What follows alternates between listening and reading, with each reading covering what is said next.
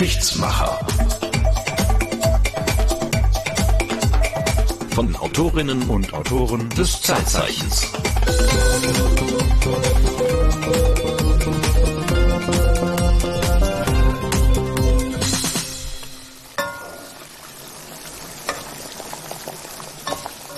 Es brodelt, es köchelt. Herzlich willkommen bei Die Geschichtsmacher. Aber diesmal könnten wir uns auch nennen Gerichte aus der Geschichte. Also die Gerichtsmacher könnte man sagen. Marco hat schon seine Schürze umgebunden und schwingt den Kochlöffel.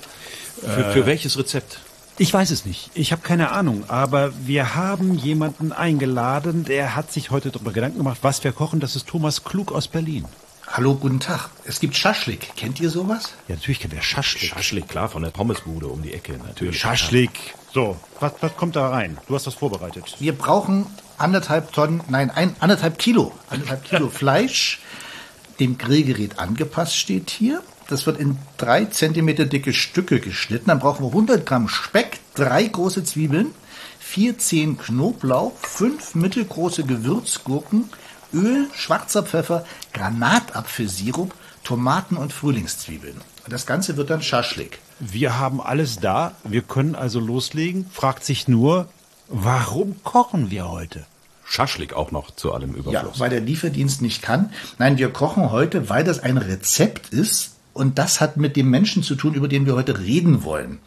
Das Rezept ist aus dem Buch Geheimnisse der russischen Küche. Geschrieben hat dieses Buch Markus Wolf und es ist, glaube ich, der einzige Geheimdienstchef der Welt, der mein Kochbuch geschrieben hat. Geheimnisse der russischen Küche und Schaschlik gehört dazu. Ich dachte immer, Schaschlik wäre irgendwas Orientalisches oder so. Aber gut. Es sind Aber viele Geheimnisse, die wir heute offenbar lüften, rund um diesen Geheimdienstchef der DDR. Du hast ein inniges Verhältnis mit dem, ne? Du hast ihn sogar mal interviewt. Das klingt jetzt ein bisschen sehr seltsam. Ich habe ihn zweimal getroffen und das ist schon Jahre her, da lebt er. Ist dir unangenehm oder, oder warum? Nein, das, es klingt ein bisschen merkwürdig, weil der war der Geheimdienstchef. Also er gehörte zu diesem Apparat, in dem ja auch diese vielen inoffiziellen Mitarbeiter und offiziellen Mitarbeiter beschäftigt wurden. Und da im Zusammenhang, das könnte schwierig werden, wenn sich da irgendwas verbreitet. Dem würde ich gerne vorbeugen. Das verstehe ich. Also wir beide, wir sind ja eingefleischte Wessis, ja? Wir sind beide im Westen geboren. Du bist ostsozialisiert, so ist es, ne? Das habe ich bislang eigentlich immer vermieden, so offenkundig kundzutun, aber es lässt sich wohl nicht vermeiden heute. Ja, ich bin da geboren und habe da ein paar Jahre gelebt.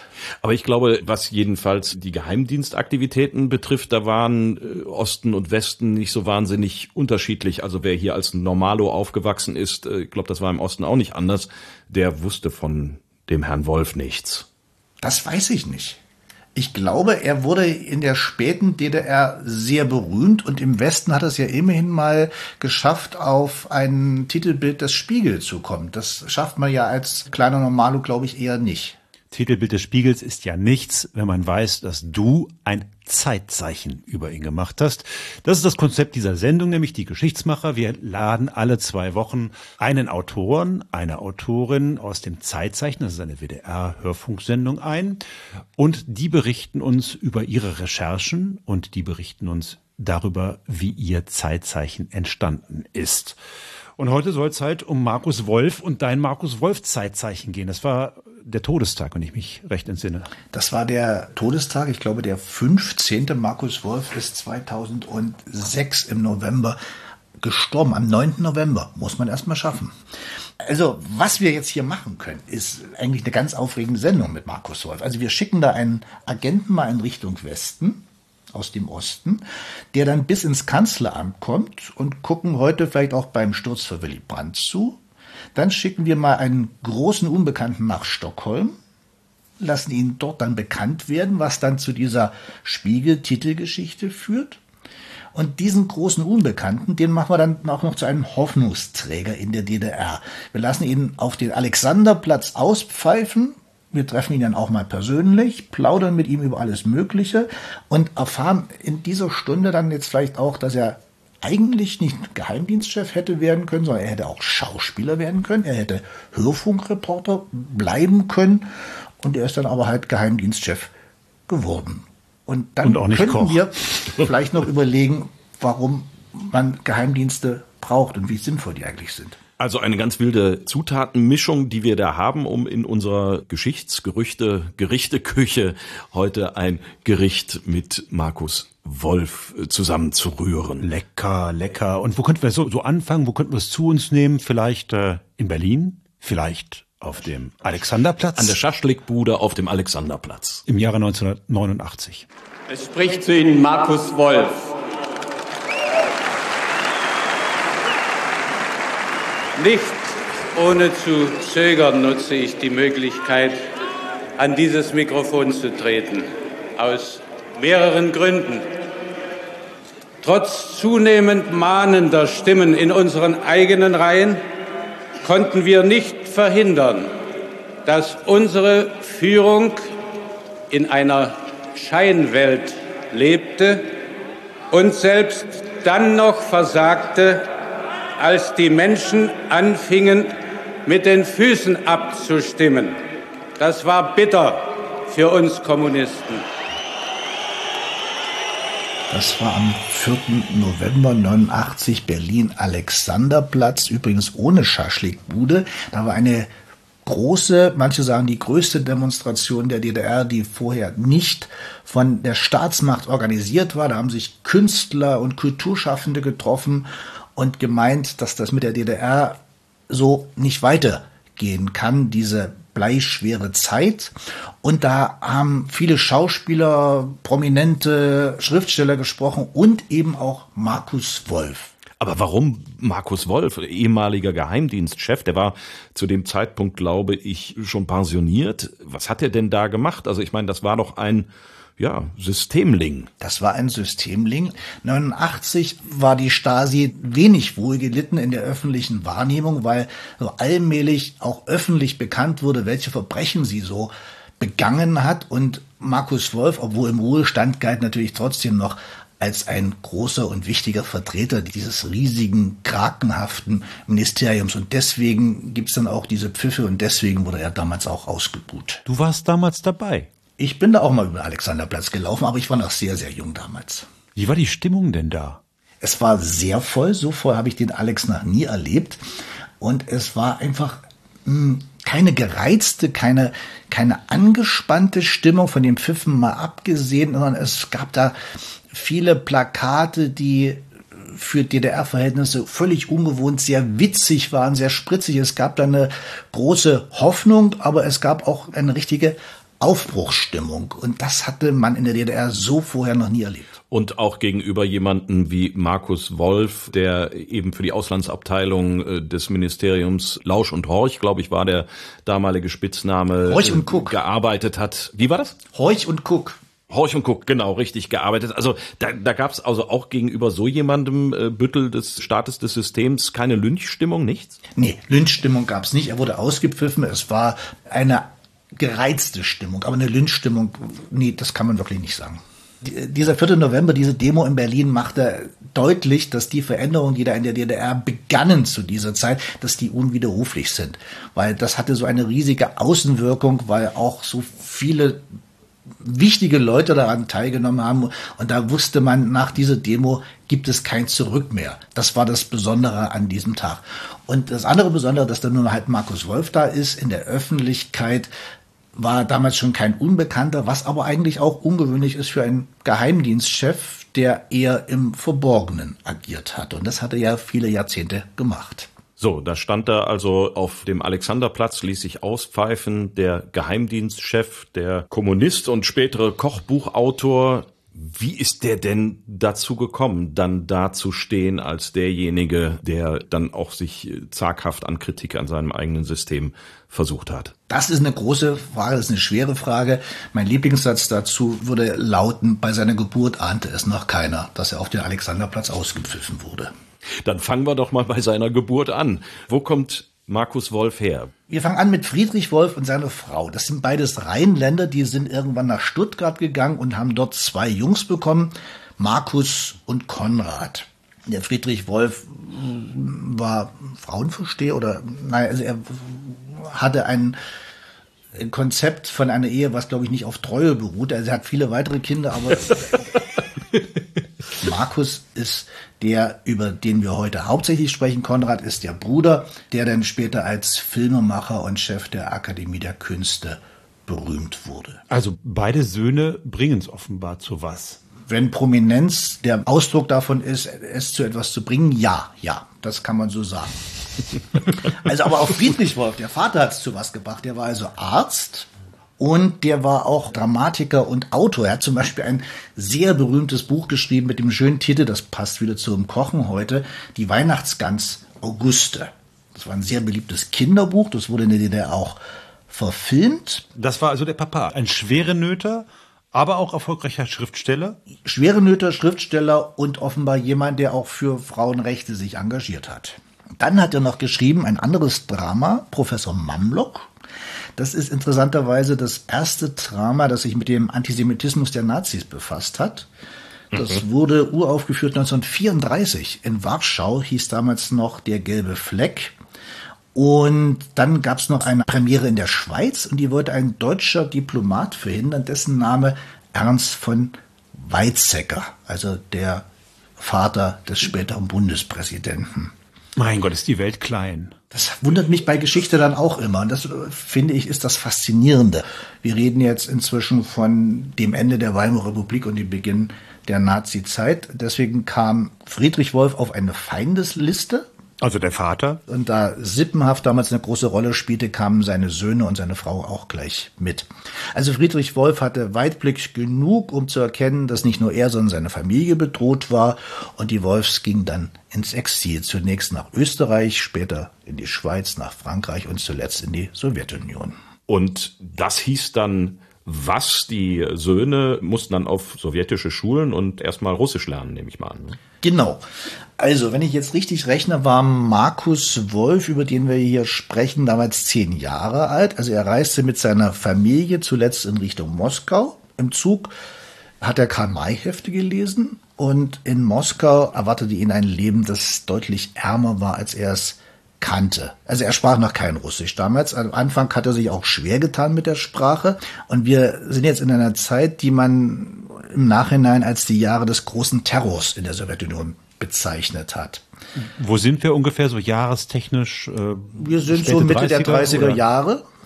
Mitte der 30er Jahre. Der große Diktator in der Sowjetunion hieß damals Stalin, machtbesessen und paranoid. Er hat den Terror in dem Land begründet und das ist ja das sehr merkwürdige für viele Kommunisten, die Zuflucht suchten in dieser Sowjetunion, wurde die Ankunft in die Sowjetunion und ihr Leben in der Sowjetunion zu ihrem Tod.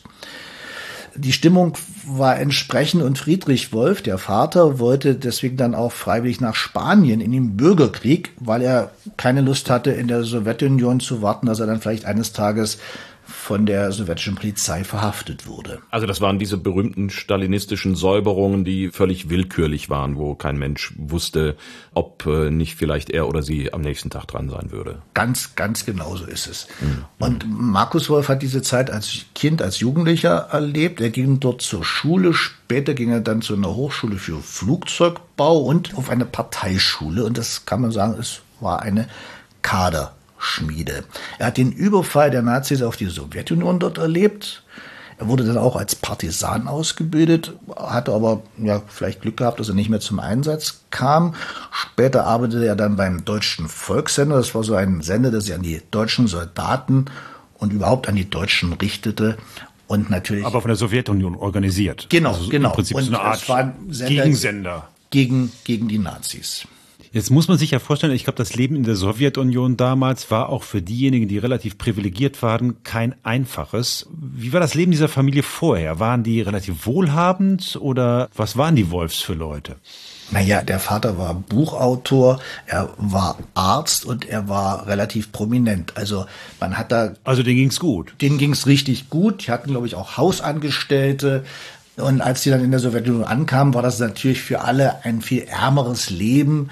Die wohnten wesentlich beengter als da in diesem schönen Ort bei Stuttgart. Und wie das so ist, man ist auf der Flucht. Das darf man sich ja, glaube ich, nicht so als, als etwas sehr Schönes vorstellen. Also wenn man Kommunist ist, würde man ja denken, wenn man in die Sowjetunion flieht, dann ist man sozusagen im gelobten Land angekommen. aber so war es nicht. Wenn man dann merkt, dass es nicht das gelobte Land ist, aber weiß, dass der andere Feind, nämlich dieses Hitler-Deutschland, auch ein ziemlich großer Feind ist, ist es, glaube ich, eine gute Möglichkeit, um irgendeine Art von Paranoia auch auszubilden. Oder sich zu entscheiden, jetzt am Klassenkampf teilzunehmen und die Realität ein bisschen zu schön, wenn man sagt, der Feind, das ist nur Deutschland und das, was in der Sowjetunion passiert, sind halt Anfangsschwierigkeiten eines neuen Systems. Man kann sich das ja immer auch ein bisschen schönreden. Jetzt hast du eben gesagt, Sohnemann Markus ging auf eine Kaderschmiede. Das heißt, der ist ja dann wahrscheinlich auch im relativ zarten Alter von, was hast du eben gesagt, zehn Jahren, der ist dann natürlich auch ideologisch indoktriniert worden. Hat er dann daran geglaubt? War er überzeugt? Ich denke, er war überzeugt. Also die Kaderschmiede-Schule kam nicht jetzt gleich mit zehn, es kam ein bisschen später. Aber äh, natürlich war er erstmal überzeugt. Er hatte aber auch natürlich gesehen, was oder geahnt, was im Lande so vor sich ging. Und er hatte Karl May gelesen. Und das schult ja auch ein bisschen den Blick auf die Welt. Damit war das abenteuerliche Leben des Markus Wolf in Karl May schon äh, angelegt. Der, der Karabenemsi der DDR könnte man sagen. So, irgendwann ist 45 der Krieg für Deutschland verloren. Die Sowjetunion hat es bis Berlin mit der Armee geschafft, mit der Roten Armee. Es war ein illustrer Kreis auch an Deutschen, die dorthin geflohen waren. Ne? Richtig. Marco, hattest du jetzt wirklich Sowjetunion gesagt? Habe ich Sowjetunion, ja, natürlich. Sowjet. Sowjetunion. Ja, also. Wie, wie Herr Adenauer damals. Deswegen, ich dachte, er war ja, der ja, Einzige. ja, ich, bin, aber ich bin ja Rheinländer. Ne? Ich meine, das, das, das liegt uns so.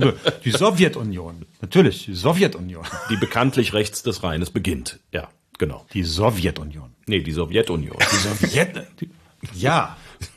Jetzt reicht's aber. So, also, wir sind in der Sowjetunion und wir sind als Deutsche dort nicht alleine. Das wollte ich wissen. Genau. Also da gab es ja zum Beispiel einen Herrn, der später auch noch eine gewisse Berühmtheit erlangte, der hieß Walter Ulbricht. Der war ja da auch schon Wer, dabei. Wer, wer ist das? Wer ist das? Der wer ist wurde- Walter Ulbricht? Der wurde später der Chef der SED und Chef des und und Chef des wie hieß das in der DDR? Des Nicht-Bauamtes, glaube ich. Das war doch, Das, äh, ja, Niemand hat ja die Absicht, ne? Gen- Ja, genau, der- der, der oberste der, Baumeister der. Der, der war auch da. Der wurde dann Staatsratsvorsitzender, aber das alles sehr viel später. Er war da und hatte es dort geschafft, sich bei den richtigen Leuten schon beliebt zu machen. Also er hat nicht widersprochen, wenn manche seiner Mitgenossen dann vielleicht plötzlich verhaftet wurden.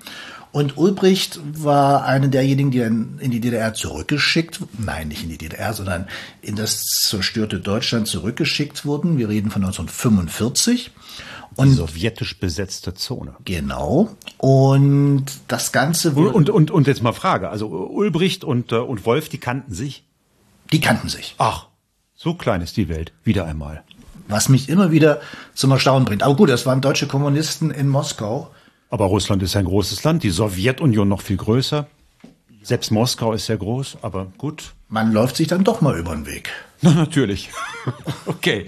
So, und, Und die- dann gehen die, die- die dann Deutschen waren dann gemeinsam auch- zurück, oder wie? Nee, Moment, die Deutschen waren, glaube ich, dann auch in diesem einen Hotel Lux einquartiert alle. Es war ja nicht so, dass die alle im ganzen Land verstreut waren. Man hockte aufeinander. Man hockte aufeinander und dann kam er in Berlin an und guckte, was machen wir denn jetzt mit diesem Teil, der sowjetisch besetzt ist. Da war er Anfang 20, sowas um den Dreh. Was waren denn da so seine Eindrücke? Wie hat er sich gefühlt, als er zurückkam nach Deutschland? Weil er hat ja dann ja quasi die Hälfte seines Lebens in der Sowjetunion äh, gelebt bis dahin. Genau, er war Anfang 20 und genau diese Frage habe ich ihn auch gestellt und geantwortet hat er das hier. Wir fühlten uns ja doch schon sehr stark als Sowjetbürger. Wir fühlten uns auf der anderen Seite eben mit Deutschland als antifaschistischem Deutschland, wie wir uns das vorgestellt hatten, wieder verbunden, wollten unseren Beitrag dazu leisten. Das war bei eurem Treffen. Wann hast du ihn getroffen? Ich habe ihn zweimal getroffen. Einmal 2002, das war für eine bekannte Schweizer Tageszeitung. Da gibt es dann leider keine Tonaufnahme, die irgendwie sendefähig war. Und dann habe ich ihn 2004 nochmal getroffen für einen befreundeten überregionalen Radiosender. Wie ist er dir da begegnet? Wie hast du ihn erlebt?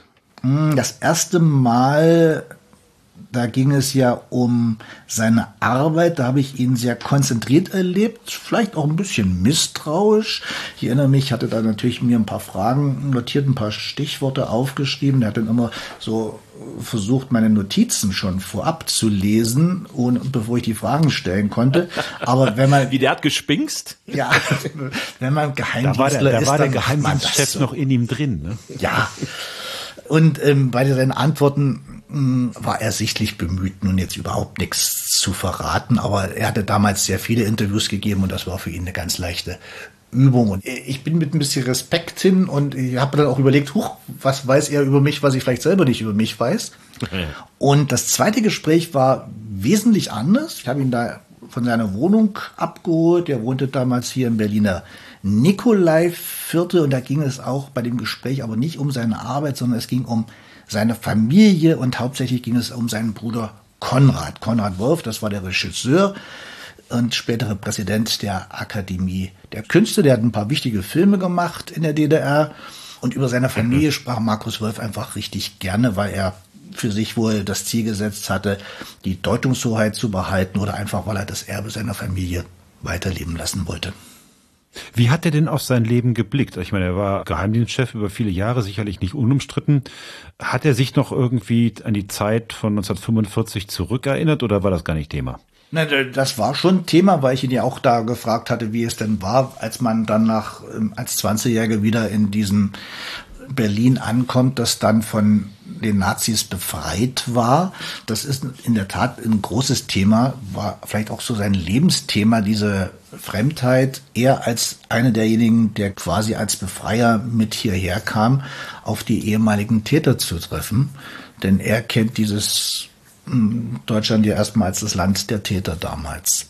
Und in, den, in dem Interview, in dem O-Ton, den wir eben gehört haben, da sagt der Markus Wolf also, dass er einen Beitrag leisten wollte in diesem kaputten, kaputt gebombten Deutschland und auch sonst ziemlich kaputten Deutschland.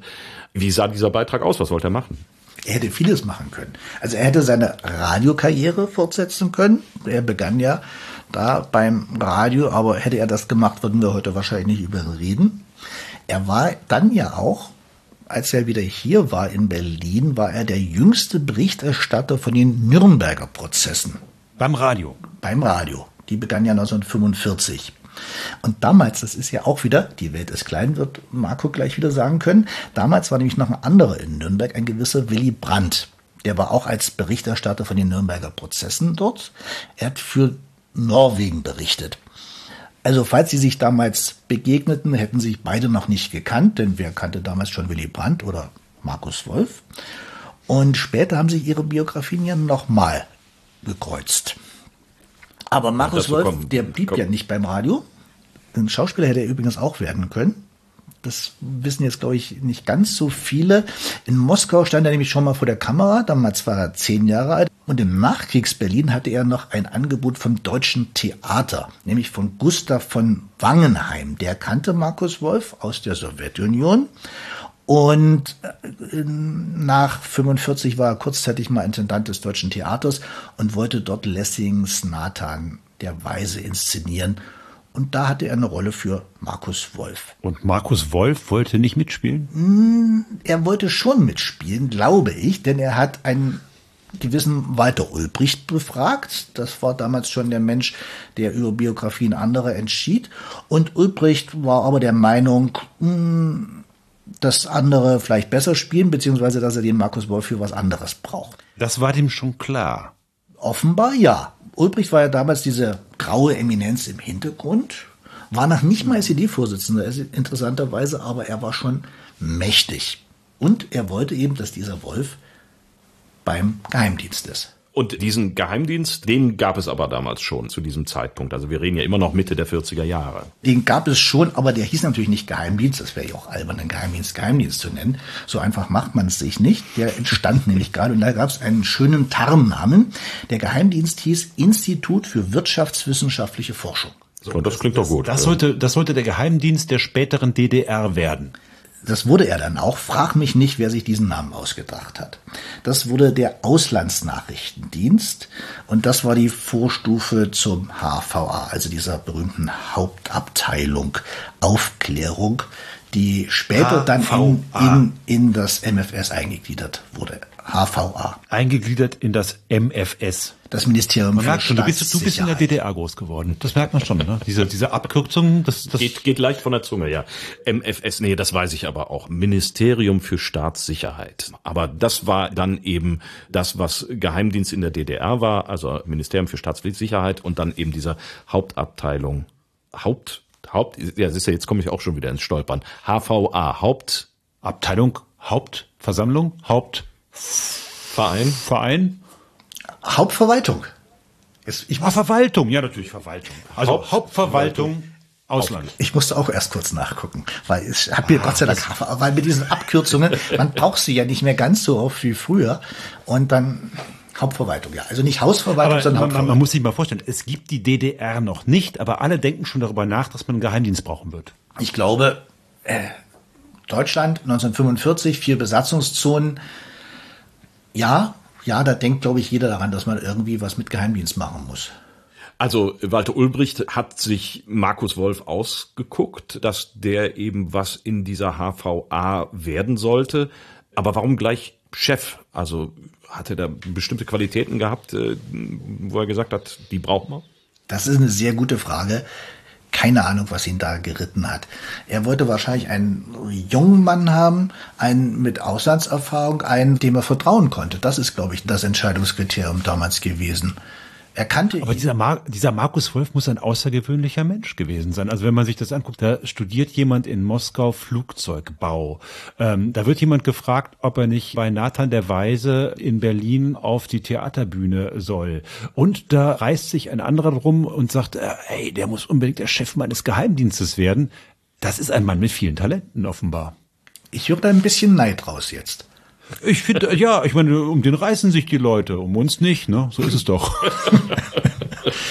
Offenbar Ja, hat er wirklich wird- eine Menge Talente und das blieb nicht so ganz verborgen. Aber das ist ja nun wirklich was Interessantes. Warum er? Und ich bin deswegen ja auch auf die Suche gegangen und bin von Berlin bis nach Potsdam gefahren, was ja doch mindestens 25 Kilometer sind. Oh, immerhin, ja. Was macht man nicht alles für die Kollegen? Und dort gibt es das Leibniz-Zentrum für zeithistorische Forschung. Und dort arbeitet ein Experte in Sachen DDR-Geschichte und Geschichte des Ministeriums für Staatssicherheit und auch in Sachen Markus Wolf. Das ist Jens Giesecke. Er leitet die Abteilung Kommunismus und Gesellschaft. Und der hat mir über Markus Wolf Folgendes erzählt. Er war eben nicht nur Sohn aus einer Künstlerfamilie, sondern er war eben auch Kommunist, Immigrant äh, mit seiner Familie in den 30er Jahren, in den 40er Jahren und ist insofern in eine Rolle hineingewachsen, die für Kommunisten nicht untypisch ist, nämlich zunächst mal, ich arbeite dort, wo die Partei mich hinstellt. Die Partei hat ihn in den 40er Jahren, als sein eigenes Berufsleben, sein Berufsweg begann, eben in ganz andere Gefilde als die Kunst und Kultur gestellt. Und diese Rolle hat er dann eben auch angenommen und offenkundig hat er auch dafür ein Talent. Eines ist klar, Markus Wolf ist schon einerseits so eine Art schillernder und andererseits aber auch so eine sehr verschwiegene Persönlichkeit in dieser Welt der Geheimdienste. Und Jens Giesecke hat da noch Folgendes gesagt. Ja, Markus Wolf hat Wert darauf gelegt, bei prominenten oder wichtigen Spionen auch die persönliche Verbindung zu halten. Darüber gibt es viele Berichte von später enttarnten Spionen, dass es für sie selbst wichtig war, tatsächlich mit dem Chef des Geheimdienstes ins Gespräch zu kommen, von ihm auch in gewisser Hinsicht geführt zu werden, obwohl er sicherlich nicht die alltägliche Spionagearbeit mit ihnen koordiniert hat. Aber das war ein wichtiger Punkt. Markus Wolf war ja zu diesem Zeitpunkt in den äh, 70er Jahren eine, wenn auch geheime, aber eben eine Art von Berühmtheit, wenn Sie so wollen. Und äh, jeder, der sich im Westen entschlossen hat, für die DDR zu spionieren, hatte irgendein Bild, wenn auch kein physisches Bild von ihm vor Augen. Und da war es halt von beiden Seiten wichtig, auch direkt miteinander zu sprechen. Markus Wolf, der Mann ohne Gesicht, aber durchaus mit Konturen, so kann man sagen. Man könnte irgendwie auch an James Bond denken, ne? Ja, nun ist natürlich die Frage, ist das Leben eines Geheimdienstchefs in der DDR James Bond-like? Das ist schön. James Bond hat, glaube ich, ein, ein britischer Geheimdienstmitarbeiter erfunden, wenn mich nicht alles täuscht. Ja, Ian Fleming, ja, genau. Mhm. Ach, war der Geheimdienstler? Der war Geheimdienstler von Ah, okay. aus, ja, ja. Geheimdienst und Kreativität, irgendwie scheint das eine gewisse Schnittmenge zu geben. Und die DDR wollte übrigens auch so ein gutes Image für ihre Kundschafter. Also man sagt ja nicht Agent oder so, sondern es war ja ein Kundschafter, Kundschafter für den Frieden natürlich. Und deswegen hat die DDR auch mal angefangen, eine eigene Filmreihe zu etablieren. Die hieß das unsichtbare Visier. Werner Bredebusch erfüllt einen schweren Auftrag. Als Kundschafter verfolgt er die Spur faschistischer Wölfe, die nach 1945 von geheimen Schlupfwinkeln aus die Fortsetzung ihrer aggressiven Politik betreiben. Also was wir da sehen, ist äh, der Trailer zu Das unsichtbare Visier. Die Frankfurter Fotografin Winnie Winkelmann steht ihm als ständige Helferin zur Seite. Armin Müller-Stahl, damals noch in der DDR, wusste ich gar nicht, dass der äh, DDR-Schauspieler war. Mit schönen Frauen im Aufzug. Der hat immer die Mann, Guten Mann. gespielt, immer die Helden. Und das ist so eine Serie aus den Jahren irgendwie frühe 70er. 60er, 70er Jahre ungefähr, genau. Zimmer, hübsch eingerichtet wie dieses, für mich allein. Mädchen. Und was sehe ich da? Das haben Sie doch jetzt. Nackte Frauen. Das, ist, das musst du beschreiben, Marco. Ein Agent, der von lauter, äh, nicht mal leicht bekleideten Damen umringt ist. Sie sind nackt, sie sind alle splitternackt. Alle splitternackt. Und Armin Müller-Stahl trägt eine Schweißerbrille. Ein Flugzeug explodiert. Autos überschlagen sich.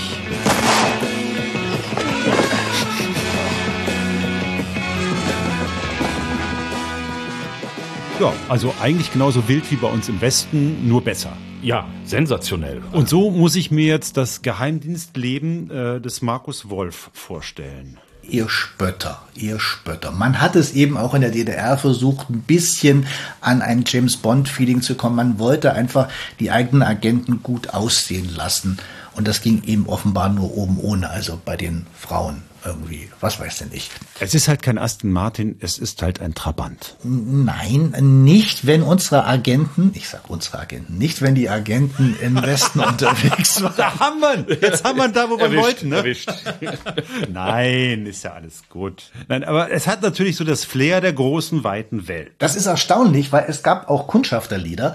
Und wenn man die Kundschaft Kundschafterlieder, also Spionage, Spionlieder. Gen doch. genau, und wenn man die hört, dann merkt man, das ist jetzt nicht so äh, vom Esprit der großen weiten Welt geprägt, sondern eher Propaganda. Relativ plump sogar. Es gab aber übrigens nicht nur, wenn ich das noch erwähnen darf, nicht nur dieses unsichtbare Visier, diese Filmreihe, es gab noch einen anderen Film, der hieß Four Eyes Only. Four Eyes Only, das ist Das ist normalerweise... ein, ein, ein englischer Film gewesen, ein amerikanischer Film. Normal, nein, DDR-Film. Normalerweise mochte man ja diese englischen Titel in der DDR nicht. Das war ja der Klassenfeind, die Sprache des Klassenfeindes. Aber in dem Fall hat man es mal gemacht. Das ist eine ganz verrückte Geschichte, die ich jetzt vielleicht gar nicht erzählen muss, aber da gibt es zumindest als Held einen Herrn Hansen. Herr Hansen. Herr Hansen. Namen haben wir alle schon mal gehört. Und diesen Herrn Hansen in dem Film, den gab es auch im richtigen Leben.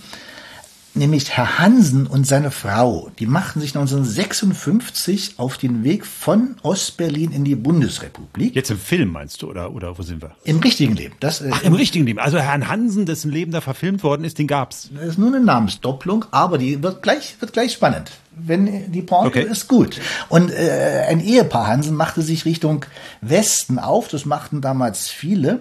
Und diese Familie Hansen, von der ich jetzt rede, die gelangte auf ihrem Weg sogar bis ins Kanzleramt. Nämlich der Herr Hansen wurde persönlicher Referent von Willy Brandt. Ach, Der echte Herr Hansen. In dem Film hieß der Agent zufällig, der Kundschaft auch zufällig Hansen. Und hätte man das damals richtig gesehen, diesen Film, hätte man das natürlich schon viel eher erkennen können. Behaupte ich im Nachhinein. Der Maulwurf im Büro von Willy Brandt trägt denselben Namen wie ein Filmheld. Richtig. Wer war zuerst da? Der Filmheld oder der Maulwurf? Der Filmheld. Aber wahrscheinlich hat sich niemand irgendwas dabei gedacht damals. Oder man ging davon aus, dass Geheimdienstmitarbeiter keine Zeit haben, sich Geheimdienstfilme anzugucken. Aber als ich mit Markus Wolf darüber geredet habe, hat er sich sofort, und das fand ich schon phänomenal, hat sich sofort an diesen Film erinnert und konnte sich auch 40 Jahre später noch an den Inhalt erinnern. Äh, Es ist ja ganz spannend. Es gibt also einen Herrn Hansen im DDR-Film, der ist ein Spion.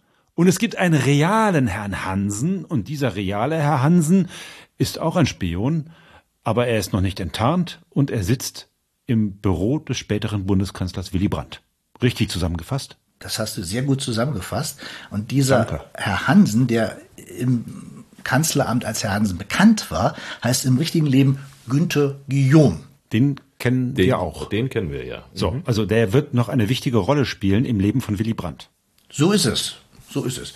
Also zumindest im politischen Leben von Willy Brandt, nämlich als dann Herr Guillaume enttarnt wird als Mitarbeiter von Markus Wolf, in dem Moment dauert es nicht mehr lange, dass Herr Brandt dann zurücktritt als Kanzler. Das wirft natürlich ein Licht auf die Arbeitsweise von einem Herrn Wolf. Dieser Herr Hansen muss ja mit einer unglaublich langen Vorgeschichte in dieses Kanzleramtsbüro eingeschleust worden sein. Der kannte Willy Brandt offenbar ja dann schon, bevor Willy Brandt Bundeskanzler war.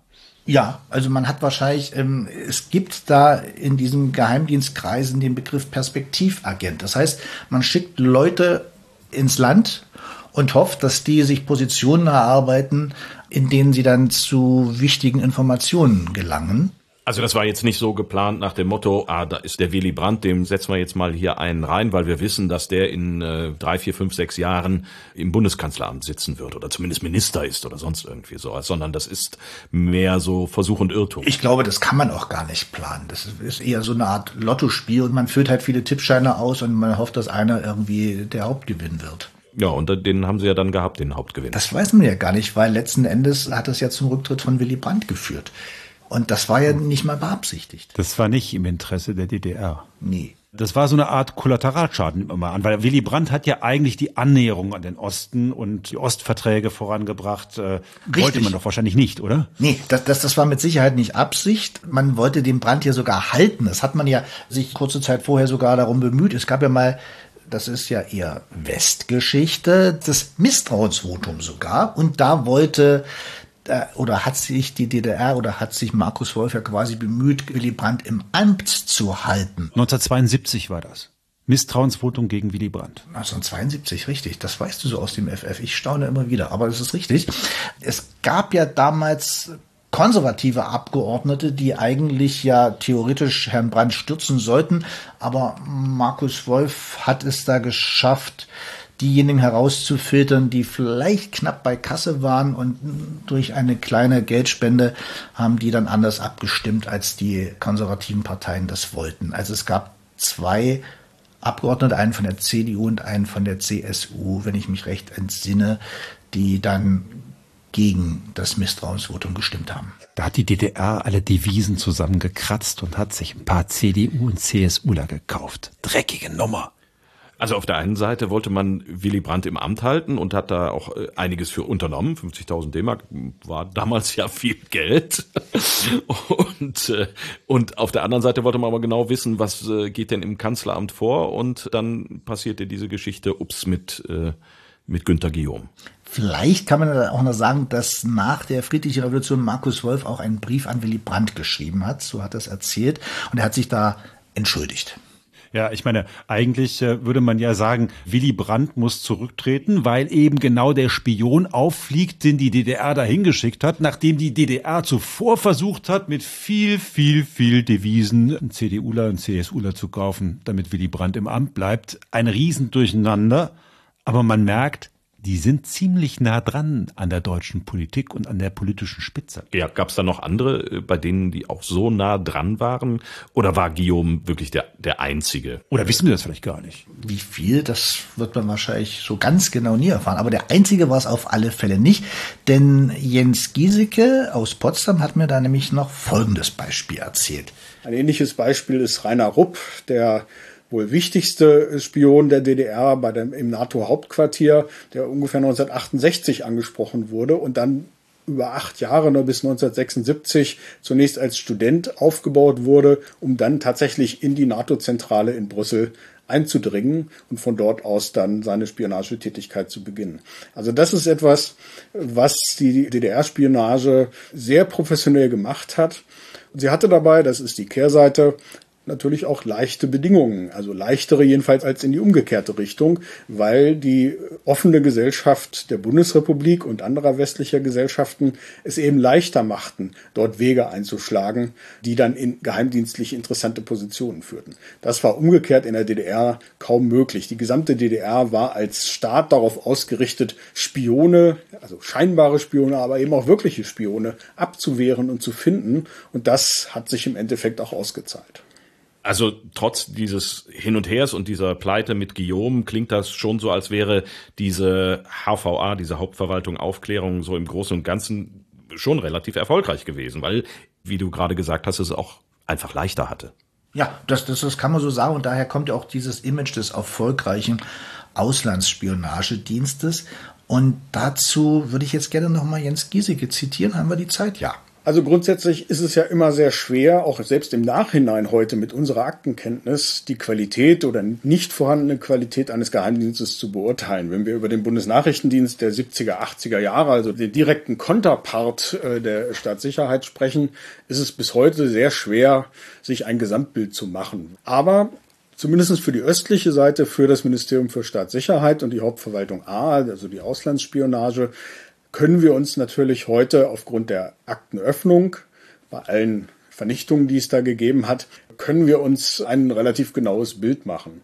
Und da sehen wir einen Geheimdienst, der extrem ressourcenstark war, also sozusagen aus dem Föllen schöpfen konnte äh, bei dem, was er tat, der personalstark war und der ein paar Techniken der geheimdienstlichen Tätigkeit zu nutzen verstand, die sich eben im Gesamtergebnis als doch ziemlich erfolgreich darstellen.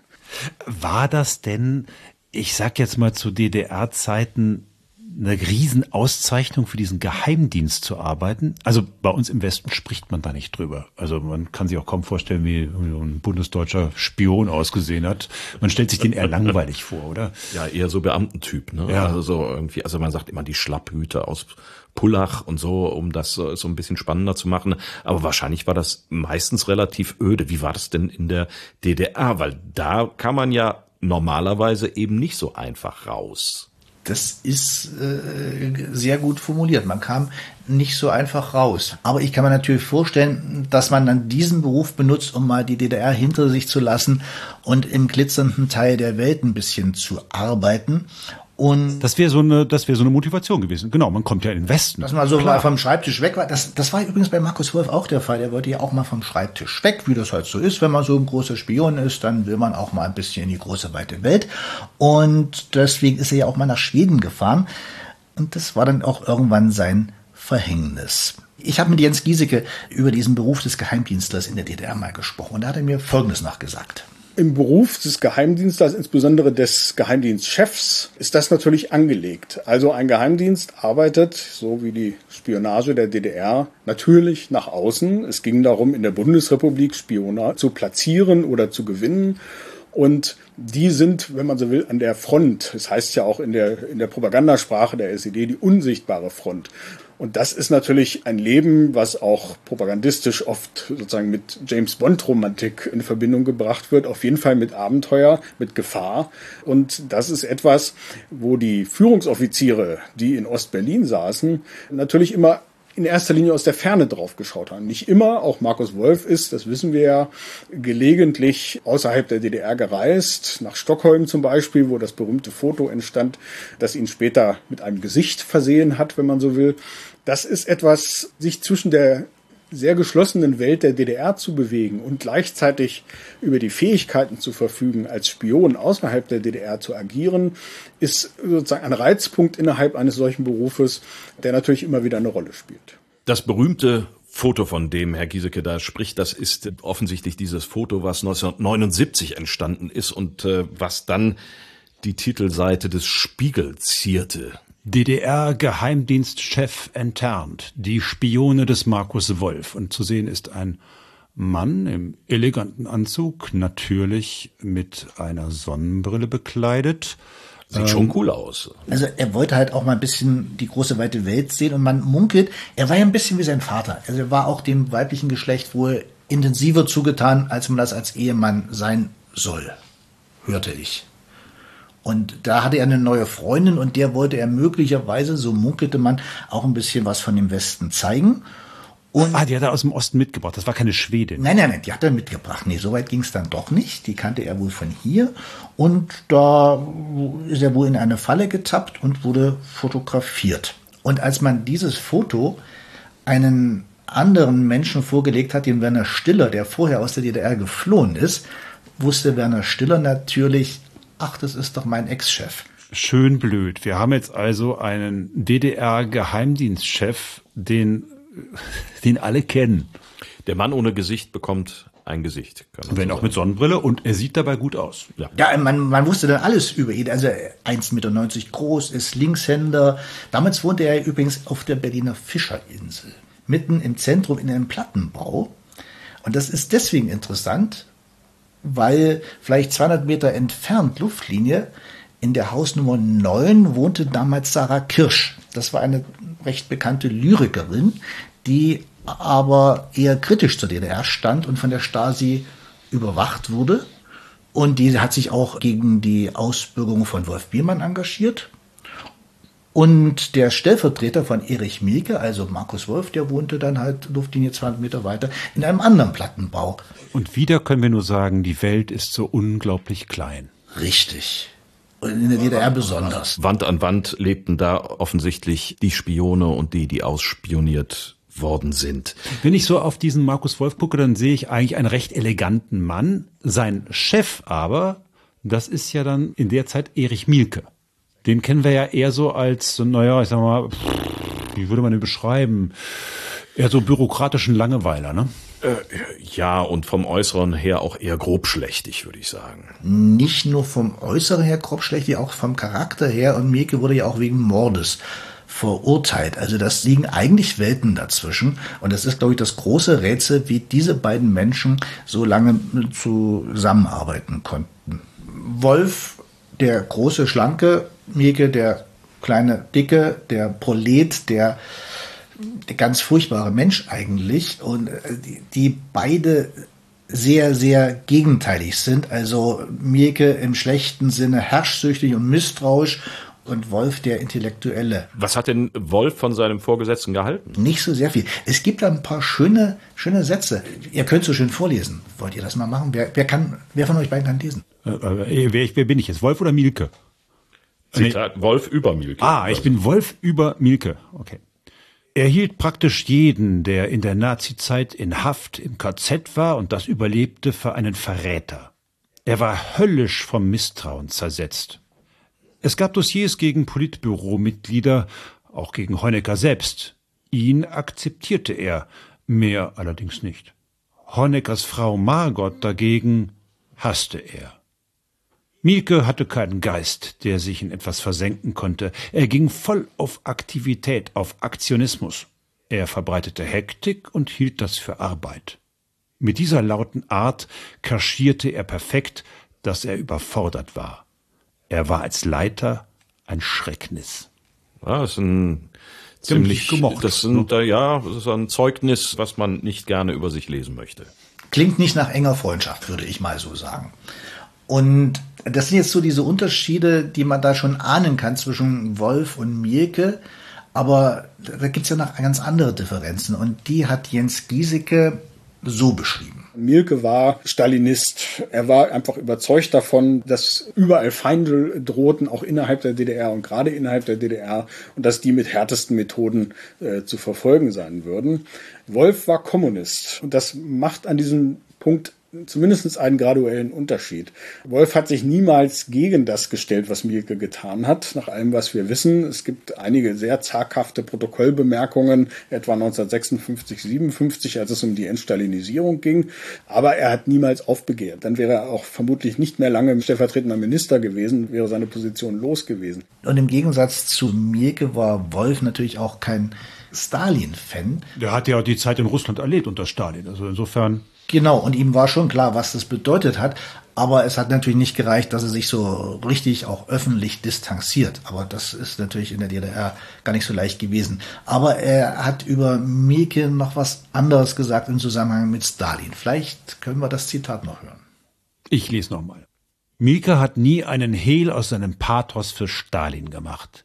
Selbst nach dem 20. Parteitag in der Sowjetunion nicht und schon gar nicht als Brezhnev wieder recht stalinfreundliche Zeiten einläutete.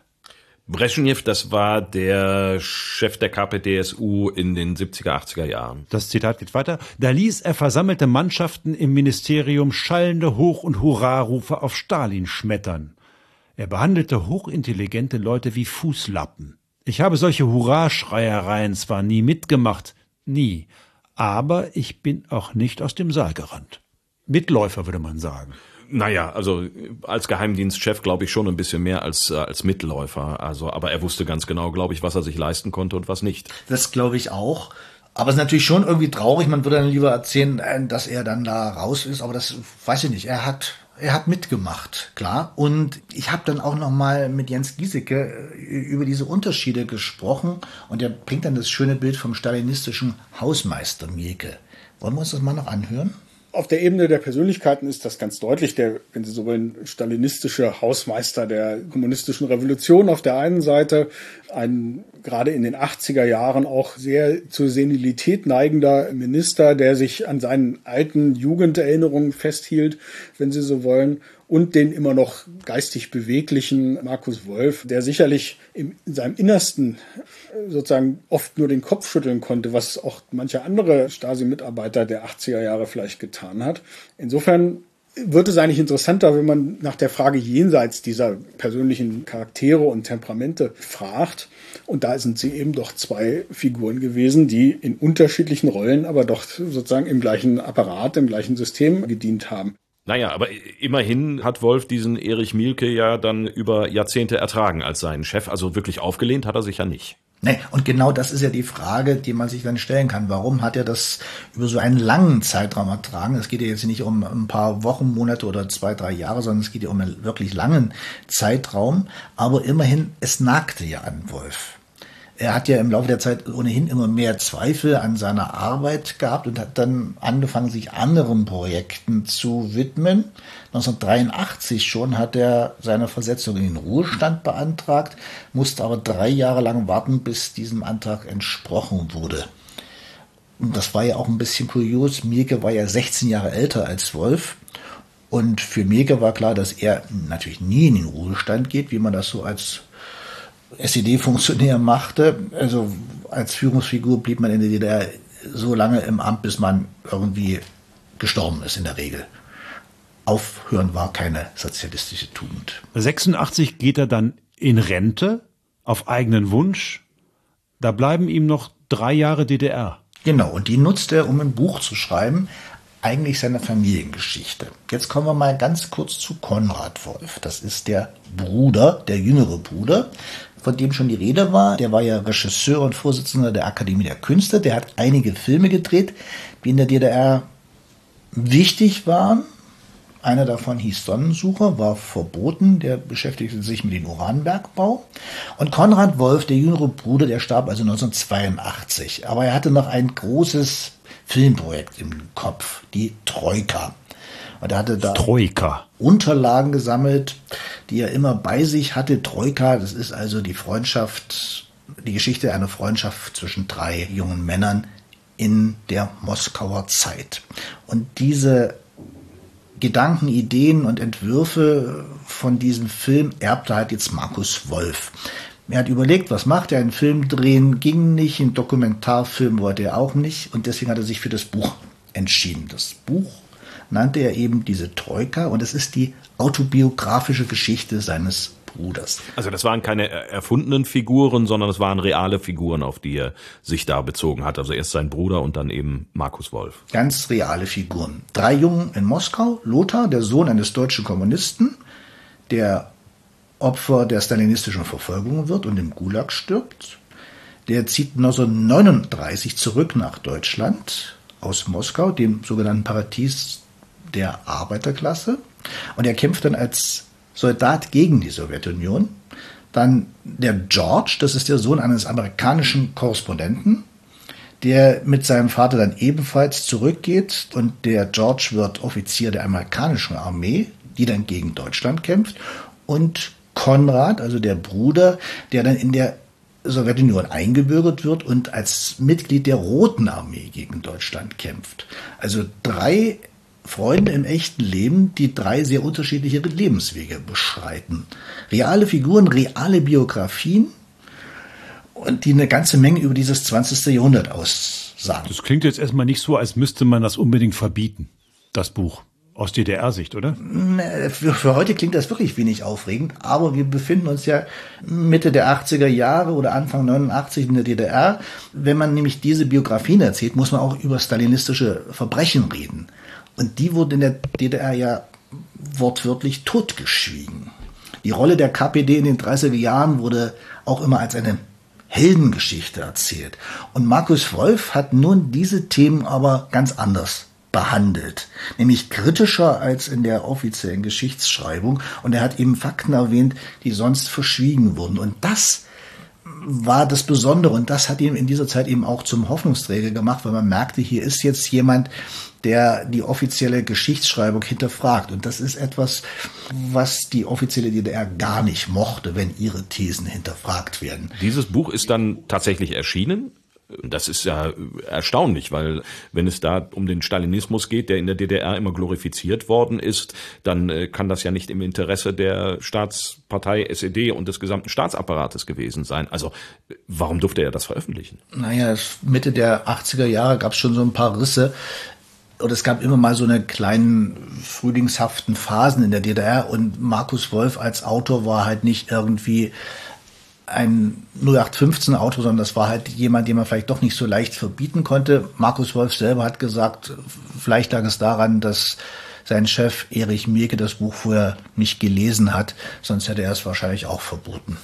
Aber so wurde er dann zum Hoffnungsträger, weil er dieses kritische Buch geschrieben hat. Das heißt 1989, als er sich auf den Alexanderplatz gestellt hat und eine Rede hielt, da glaubte er, man würde ihm vielleicht zujubeln, weil er sich so kritisch geäußert hatte, auch schon während der DDR-Zeit? Also, da muss ich ihn in Schutz nehmen, so naiv war er wahrscheinlich nicht. Weil er wusste ja, dass seine Biografie mit dem Namenministerium für Staatssicherheit verbunden ist und das war gerade in keinem guten Ruf 1989 zu Recht. Ähm, er war Hoffnungsträger, weil man in der DDR mit manchen Thesen ganz leicht Hoffnungsträger werden konnte. Man musste einfach ein paar Wahrheiten aussprechen, die sonst verschwiegen waren und verschwiegen wurden. Aber auf den Alex spielte das dann schon keine Rolle mehr, weil man sich nicht mit der Geschichte auseinandersetzen wollte in dem Moment, sondern erstmal mit der Gegenwart. Da gab es ja genügend Arbeit. Und da hat er eben versucht, auch für seine ehemaligen Mitarbeiter etwas Gerechtigkeit einzufordern. Und das kam damals logischerweise überhaupt nicht gut an. Hunderttausende Kommunisten, die ehrlich und aktiv gearbeitet haben erwarten einen klaren Kurs. Viele haben schon lange um Lösungen gekämpft.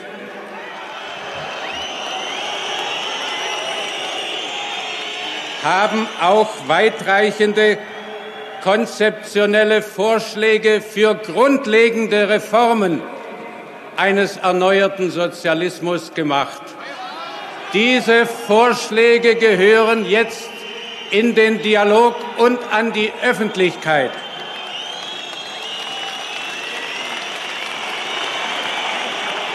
Five-Konzert. Was ist da passiert? Was hat er gesagt, äh, dass er da so ausgepfiffen wird? Naja, er wusste ja, es ist eine Demo, es geht um gegenwärtige Veränderungen und so eine große Demonstration ist, glaube ich, auch kein Ort der großen Differenzierung. Er wollte jetzt aber schon ein bisschen differenzieren, weil er, glaube ich, nicht alle seiner Mitarbeiter von damals als Verbrecher denunziert sehen wollte, sondern hat sich auch guter Chef ein bisschen schützend vor sie gestellt. Und das kam verständlicherweise erstmal nicht so gut an. Mit ihm selbst, wie ging es da weiter? Ich meine, immerhin war er ja mal der Chef all derer, die auch mal die Bundesrepublik ausspioniert haben. Das heißt, es hat ja so ein, ja, Siegerjustiz kann man nicht sagen, aber Na, Spionage ist schon strafbar. Also Spionage egal, also ist Spionage, aber ich meine, wir sind zwei Staaten, wir wurden zusammengeführt, wir haben ja auch spioniert, so ist es ja nicht. Aber Was? Wir auch? Ich glaube schon, oder? Aber nicht so erfolgreich, haben wir eben drüber gesprochen. Ja, ja. Aber so oder so, ihm wurde wahrscheinlich der Prozess gemacht. Es lag ein Haftbefehl gegen ihn vor. Er ging erstmal nach Österreich, also er ging wieder auf die Flucht, wie schon Anfang der 30er Jahre. Wieder ins Exil sozusagen. Ja, ja. Er hat sich dann aber den deutschen Behörden gestellt und es kam zu einem Prozess in Düsseldorf 1993. Und er wurde zu einer sechsjährigen Haftstrafe wegen Landesverrats verurteilt. Das Urteil hatte aber erstmal keinen Bestand, weil das Bundesverfassungsgericht hat nämlich später geurteilt, dass man Spionage ja im Auftrag eines souveränen Staates schon machen kann. Und Wolf hat ja mhm. hauptsächlich von Ostberlin aus agiert. Also im Prinzip äh, das, was du gerade gesagt hast, Marco. Das ist, haben ja alle spioniert und das war ein souveräner Staat, also nicht strafbar. Genau.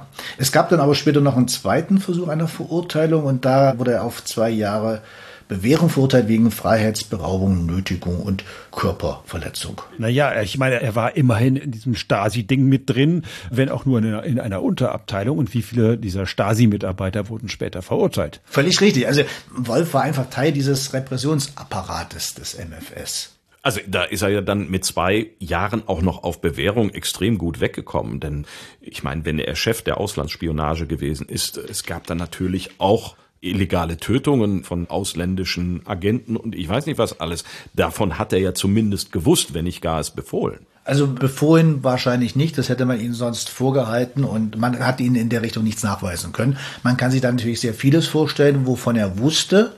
Als stellvertretender Minister weiß man ja, glaube ich, auch ein bisschen mehr, als wenn man da nur ein einfacher Mitarbeiter gewesen ist. Aber das ist jetzt im juristischen Sinne, glaube ich, erstmal wäre das jetzt Spekulation. Das, was man ihm vorwerfen konnte, hat man zur Anklage gebracht und das Urteil fiel halt relativ milde aus. Wie hat er selbst auf seine Zeit zurückgeblickt? Hat er sich irgendwelche Vorwürfe selbst gemacht? Vorwürfe nicht. Er hat, es gibt da so ein paar schöne Zitate, dass er seine Arbeit zuletzt sowieso nicht mehr so richtig gemocht hat. Ich hielt unsere Arbeit mehr und mehr für sinnlos. Nicht vom Ansatz oder vom Ziel her, aber wie die Politik mit den Resultaten unserer Tätigkeit, mit unseren mühsam, oft unter Gefahr erarbeiteten Informationen umging, das war deprimierend. Wir sorgten uns um unsere äußere Sicherheit und die Führung ruinierte den Staat von innen her. Ich frage mich mehr und mehr nach dem Verhältnis von Aufwand und Nutzen. Ja, die hielten das für Indianerspiele, aber es ging um Menschen. Ich nehme an, er schreibt er hinterher, ne? natürlich, natürlich.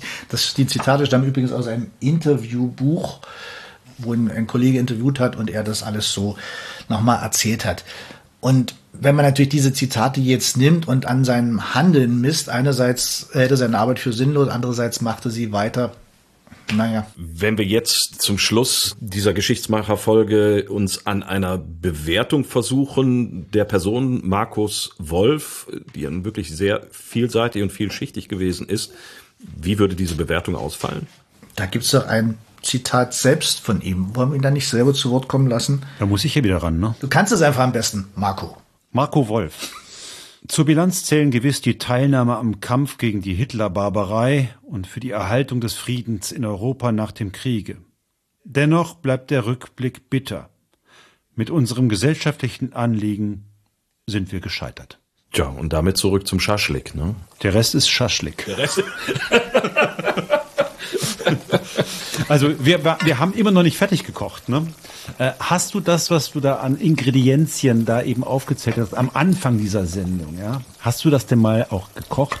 Nee, so verwegen war ich dann doch nicht. Ich, ich scheitere schon an diesen anderthalb Tonnen oder Kilo Fleisch. Das wäre mir einfach viel zu viel. Aber ich habe das Rezept hier und da sind noch viele andere Rezepte enthalten und noch ein paar Geschichten und Sprühen aus dem Leben von Markus Wolf, die ja nämlich. Es ist das Kochbuch, was er selbst geschrieben genau, hat. Genau, Geheimnisse das der russischen Küche. Ich weiß gerade gar nicht, ob das im Moment so begehrenswert ist, aber ich hab's da. Das ist äh, schon in den 90ern. Warum, warum soll das nicht begehrenswert sein? Ein gutes Schaschlik? Ne? Ja, russische Küche ist, hat, glaube ich, gerade keinen ganz so guten Ruf. Aber man kann es ja trotzdem mal probieren. Es gibt ja auch noch einen russischen Käsekuchen. Das, das Rezept steht aber nicht hier drin. Und ich finde, ein Schaschlik kann nichts für den Krieg in der Ukraine. Und weil das so ist, werden wir dieses Buch von Markus Wolf geschrieben, äh, von Thomas Klug gekauft und an uns weitergereicht, wiederum weiterreichen an denjenigen, diejenige, der die uns schreibt und dieses Buch einfordert. Ja, man muss es einfordern. Man muss es wollen. Man muss es wollen. Man Das muss es wollen, dann schreibt Kochen, Kochen mit Markus Wolf schreibt uns an www.diegeschichtsmacher.de. Wir sollten aber sagen, es gibt nur ein Exemplar davon. Nicht, wenn dann hier diese Wäschekörbe mit Post kommen. Nur einer. Also es wird verlost, würde ich vorschlagen. Ja, natürlich, aber nur einer kriegt dieses begehrenswerte Buch, das auch dir schon als Recherchegrundlage für dein Zeitzeichen diente. Das hast du sehr schön formuliert, ja. Genauso ist es. Thomas Klug, wie der Name schon sagt. Jawohl, herzlichen Dank an Thomas Klug in Berlin.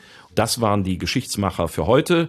Für uns gilt wie immer, wenn es euch gefallen hat, dann sagt es Freunden, Bekannten, Verwandten und allen, die ihr mögt. Und wenn es euch nicht gefallen hat, dann äh, sagt halt uns. Aber bitte nur uns. Unter, wir haben es eben schon gesagt, www.diegeschichtsmacher.de. Bis zum nächsten Mal. In 14 Tagen gibt es eine neue Geschichtsmacher-Folge. Wir sagen Tschüss. Und danke nochmal nach Berlin. Tschüss, Thomas. Tschüss.